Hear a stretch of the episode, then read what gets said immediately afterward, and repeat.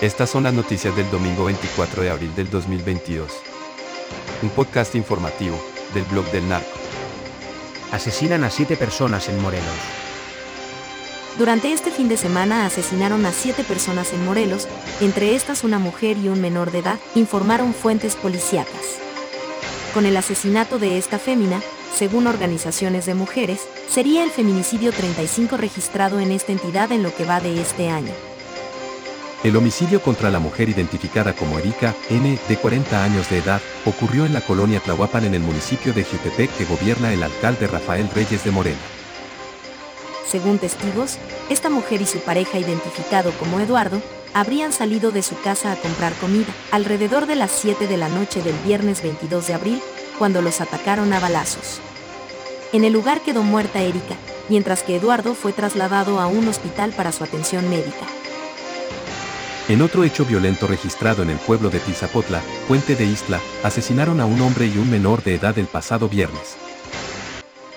En Zacatepec, también en el interior de una casa de la colonia Lázaro Cárdenas se registró una balacera que dejó un saldo de dos personas muertas. Los occisos fueron identificados como Lenin y Alberto de más de 35 años de edad. En Tlaquiltenango, el sábado 23 de abril, encontraron la cabeza humana de una persona, aún no ha sido identificada. En Jojutla fue asesinado el sábado un hombre de oficio taxista. Cinco mujeres asesinadas en cuatro entidades, en horas recientes. Cinco mujeres fueron asesinadas en las últimas horas en los estados de Chihuahua, Michoacán, Veracruz y Jalisco. A una de ellas la mataron en un hotel, otras fueron baleadas y los restos de una más los halló la policía en un basurero. El cuerpo de una de ellas, con huellas de violencia, fue localizado en una habitación del Hotel San Juan, en el centro de la ciudad de Chihuahua la mañana de ayer. Durante abril suman 15 homicidios de mujeres en el estado, la mayoría se cometieron en Ciudad Juárez y en lo que va del año van 70. En una casa de la calle Orquídeas de Valle Verde, municipio de Zitácuaro, Michoacán, fueron localizados los restos de una mujer que tenía traumatismo cráneoencefálico. Con este crimen suman 87 mujeres asesinadas en lo que va de este año, informó la Secretaría de Seguridad Pública Estatal. En el municipio de Paracho fue detenido un segundo implicado en el homicidio de Marijó N., perpetrado el 17 de febrero de 2017, cuando la víctima asistió a un bar en Morelia y ahí conoció a un hombre que la invitó a su mesa a convivir, pero cuando salieron, él y otros cómplices la subieron a un automóvil, en la que fue trasladada a diferentes puntos de la ciudad, después la bajaron, le dispararon y luego arrojaron su cuerpo a un barranco.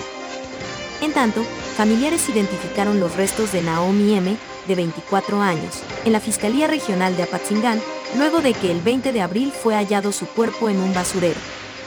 La víctima desapareció el 14 de abril en la población de Tiama, municipio de Uruapan. De enero de 2021 a marzo de 2022, al menos 321 mujeres fueron reportadas como desaparecidas en Michoacán, 40% de ellas fueron ultimadas. Edith Yaney Ramírez, de 21 años, fue asesinada por su pareja, Gregorio Basurto Alemán, de 57 años, tras una discusión, la noche del viernes, en el municipio de Oluta, al sur de Veracruz. Los vecinos explicaron que escucharon la discusión y gritos de la joven. Sin embargo, cuando los cuerpos de auxilio llegaron, ya estaba muerta. Gregorio la golpeó, y en más de una ocasión la hirió con una navaja. Después de asesinar a Vianey Ramírez, el agresor intentó quitarse la vida, y con la misma navaja se hizo un corte en el cuello, pero fue trasladado al Hospital General Miguel Alemán González de Oluta, a Cayucan, donde se recupera de la herida que se infligió. La joven y su agresor vivían juntos desde que ella tenía 16 años, y con su trabajo en una tortillería lo sostenía, pues él no tenía empleo. Hace unos meses, Juana Obando de los Santos, de 21, originaria de Agua Dulce, se trasladó a la capital del estado en busca de ingresar a la Universidad Veracruzana, pero fue asesinada por un vecino. Según el Observatorio Universitario de Violencias contra las Mujeres, de enero a marzo de 2022, se han registrado en la entidad 28 feminicidios, 28 homicidios, 160 desapariciones y 114 agresiones a mujeres. En Tlaquepaque, Jalisco una mujer fue asesinada a balazos y otra lesionada.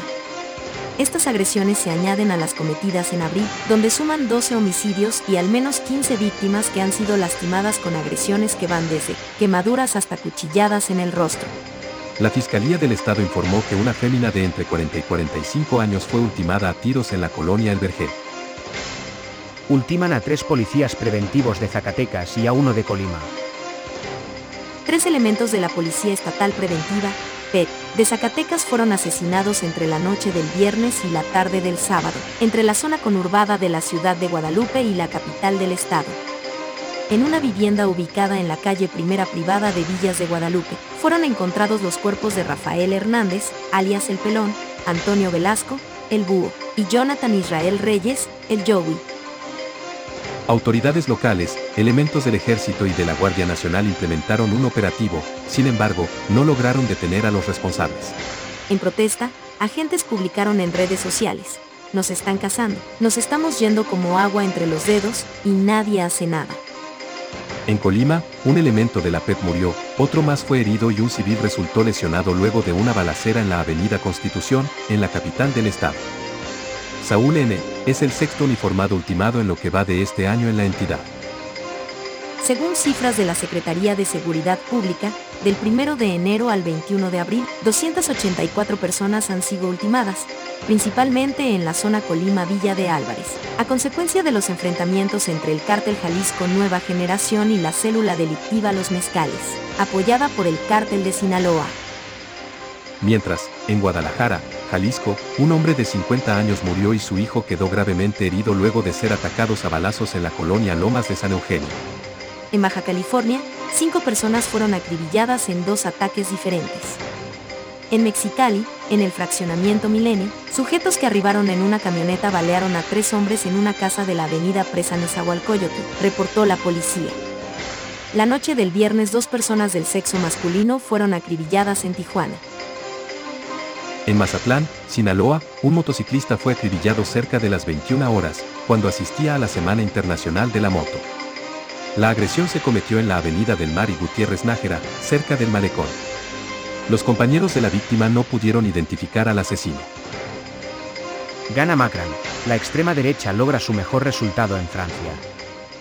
Los franceses confiaron este domingo un nuevo mandato de cinco años al mandatario centrista Emmanuel Macron el balotaje frente a Marine Le Pen, que pese a perder logró el mejor resultado de la extrema derecha en una elección presidencial en el país.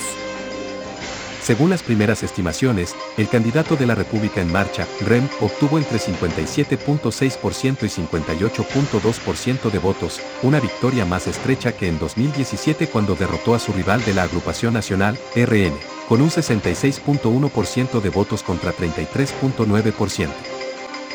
Francia optó por la continuidad con un dirigente europeísta, que además se convirtió en el primero en lograr la reelección desde 2002 cuando el conservador Jacques Chirac derrotó al padre de su rival de este domingo, el ultraderechista Jean-Marie Le Pen.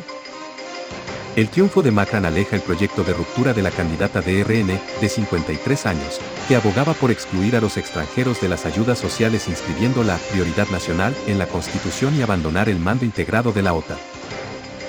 Pero pese a las advertencias sobre él, peligro extremista. La ultraderecha no ha dejado de progresar en cada elección desde 2002 y con entre 41.8% y 42.4% de votos, según las estimaciones, Le Pen logró su mejor resultado. Gritos de júbilo irrumpieron en el campo de Marte a los pies de la Torre Eiffel, donde Macron tiene previsto dirigirse a sus seguidores, cuando se hicieron públicas las primeras las estimaciones. Anuncia Díaz Canel visita de AMLO a Cuba. El presidente de Cuba, Miguel Díaz Canel Bermúdez, informó hoy, a través de su cuenta de Twitter, que el presidente de México, Andrés Manuel López Obrador, visitará la nación caribeña en fecha próxima. López Obrador había informado la semana pasada que su gira por Centroamérica y Cuba será del 5 al 9 de mayo próximos. Esta semana se celebra la 30 Feria Internacional del Libro de La Habana, en la que México es el país invitado de honor. México es un país querido, amado y entrañable, con el que nos unen lazos históricos y culturales de amistad, dijo Díaz Canel. Fue el país más digno de América Latina, cuando en los primeros años de la Revolución cubana, todo el mundo nos cerró puertas. México ha mantenido esa amistad, ha mantenido ese cariño y ese apoyo, agregó.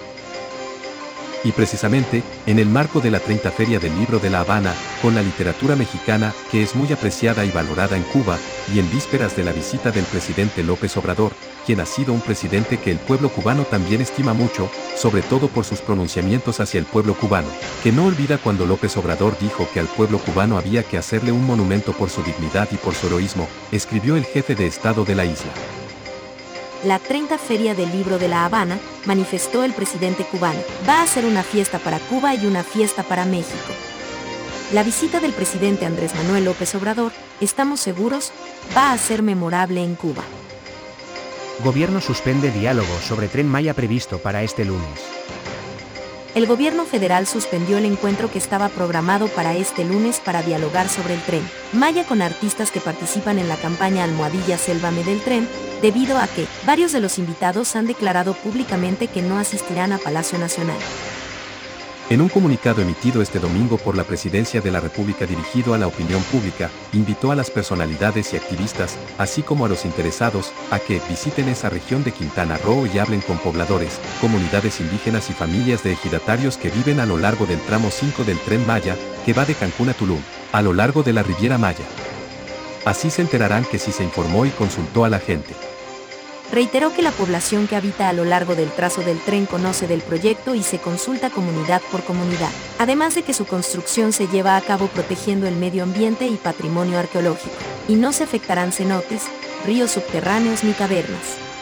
Explicó que para ello se realizó una consulta a las comunidades indígenas de 118 municipios, en 5 estados, así como una consulta abierta a la ciudadanía en 84 demarcaciones mientras que en la consulta indígena participaron 1.078 comunidades con 15 asambleas informativas y 15 consultivas integradas por mayas, chouls, celtales y soxiles. En el otro ejercicio participativo acudieron más de 100.000 personas, con un 92.3% de ellos a favor de la construcción en esta región del proyecto.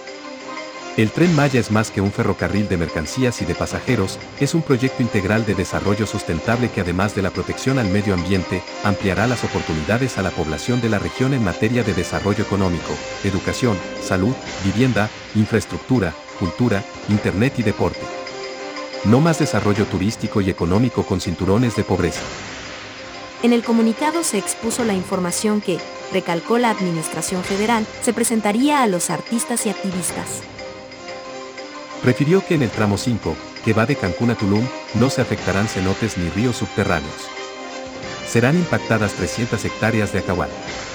Se tiene un plan de rescate de flora y fauna, además de la siembra de tres árboles por cada removido, y con la participación de 292 arqueólogos hay un programa de rescate y protección del patrimonio arqueológico, con dos museos de sitio perfilados ponderó la reducción de 392.000 toneladas de dióxido de carbono en la atmósfera que se proyectan rumbo al 2030 al priorizar este medio de transporte, ya que de los 1.554 kilómetros que consta, en 700 se usará un sistema eléctrico. A la vez, se contemplan 260 pasos de fauna, rescate de la flora y fauna, 175 unidades de conservación de vida silvestre con 105 especialistas y la ampliación de áreas naturales protegidas y reservas de conservación en las regiones implicadas. En los cinco estados donde pasa el tren serán reforestadas, se reforestarán 448 mil hectáreas con 492 millones de árboles en los cinco estados, así como otros 800 mil árboles que se sembrará a lo largo de la vía, para lo cual se cuenta con 4 mil viveros comunitarios y 6 militares. A Devani la mataron, sostiene su padre. Fue un asesinato, a mi hija la mataron. Caiga quien caiga, tope donde tope, no voy a parar para esclarecer esto. Ya no queremos más desaparecidos en Nuevo León, ya estamos hartos, afirmó ayer Mario Escobar, padre de Devani Susana, de 18 años, quien fue encontrada sin vida en el municipio de Escobedo el jueves pasado, después de 13 días de que se reportó su ausencia. Estas declaraciones fueron hechas por Escobar al término de la misa de cuerpo presente que se realizó la mañana de ayer en la funeraria Capillas del Carmen, ubicada en la avenida Constitución de esta capital, donde fueron velados los restos de la joven desde la noche del viernes. Afuera del inmueble Mario Escobar presentó a Omar Tenz, quien se identificó como delegado del Consejo Regional Noreste de la Comisión Internacional de Derechos Humanos, organización no gubernamental, y aseguró que a petición de la familia solicitará a la Fiscalía Estatal un segundo peritaje sobre el caso de Devani porque, dijo, hay irregularidades en la investigación e indicios de abuso sexual. Cuando se le preguntó si tenía un respaldo jurídico para hacer esa declaración, Tames aseguró que sí, pero después apuntó que es muy prematuro decirlo de boca. Hicimos una solicitud a la Fiscalía porque la familia no está conforme con los resultados. Queremos más estudios. Tenemos suficiente material para continuar un segundo peritaje por parte de personal especializado del Hospital Universitario, puntualizó.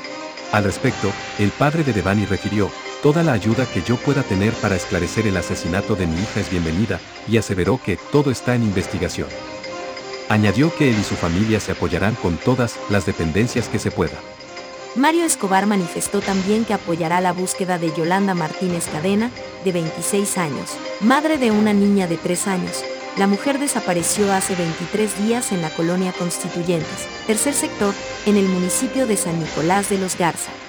En tanto, la Comisión Estatal de Derechos Humanos, SED, a cargo de Olga Susana Méndez Arellano, advirtió que organizaciones similares a la llamada Comisión Internacional de Derechos Humanos no tienen facultades para realizar investigaciones periciales.